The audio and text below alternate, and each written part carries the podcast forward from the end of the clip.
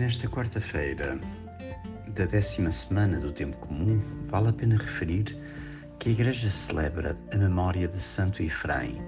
Santo Efraim é um padre da Igreja, eh, nasceu logo nos inícios do século IV, cerca do ano 306, e tem uma particularidade que vale a pena realçar. Ele é o primeiro grande cantor e poeta da Virgem Maria.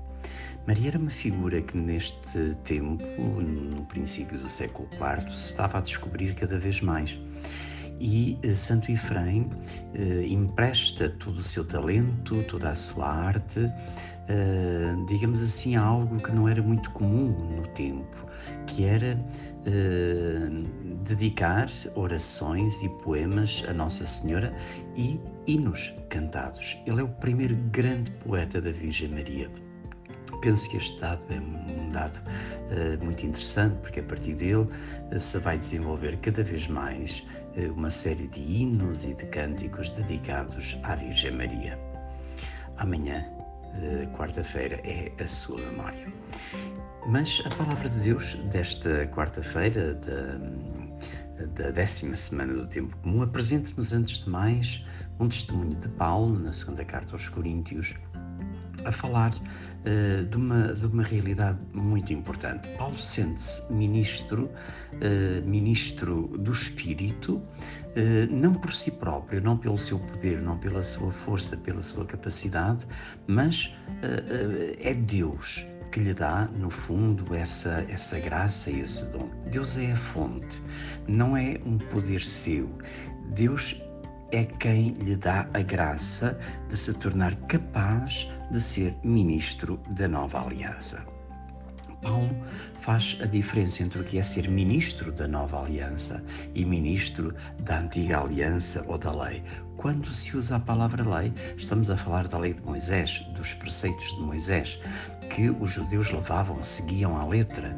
E por isso Paulo vem dizer que seguir à letra esses preceitos da lei de Moisés, essa letra mata, ele sente-se portador eh, deste, deste, novo ministério, que é o ministério do Espírito, do Espírito que liberta e nos faz discípulos de Jesus.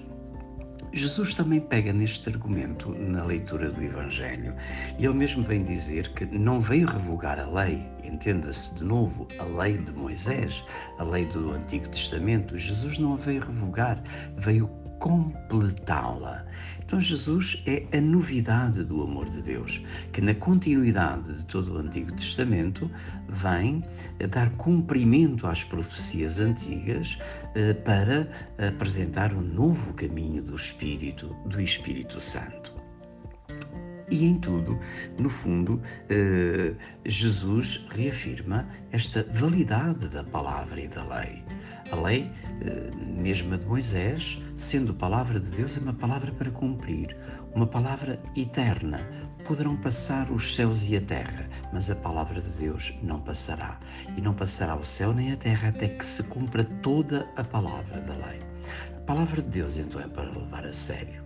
E hoje a inquietação que deixamos no ar é um pouco esta: o que é que nós fazemos à palavra de Deus? Como escutamos essa palavra? De que modo a pomos em prática? A palavra que escutamos em cada Eucaristia, o que é que lhe fazemos? Essa é uma palavra que se há de cumprir. É uma palavra para se tornar vida da nossa vida. É uma palavra para nos libertar não no espírito da palavra e da letra, mas no espírito novo de Jesus Cristo. Experimentemos o que é que isto quer dizer.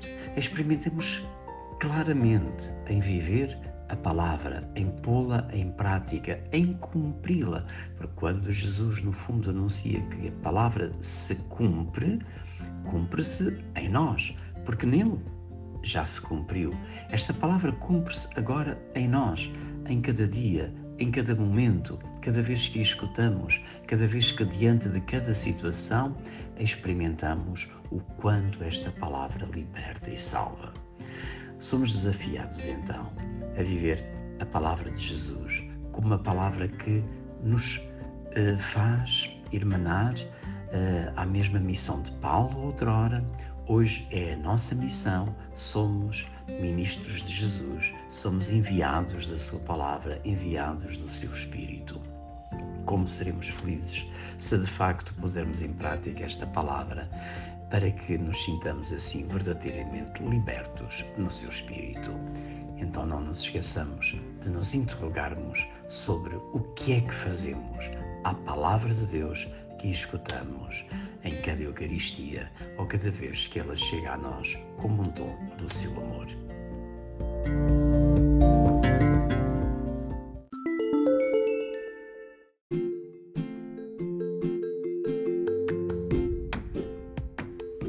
Olá, obrigado por ouvires o nosso podcast. Meu nome é Francisco e sou um jovem para o mundo unido. Se gostaste da refeição do Padre Mário, por que não partilhá-la com alguém? Segue-nos no Instagram e no Facebook para ficares a par de novidades que temos para ti. E não te esqueças, é sempre possível algo mais.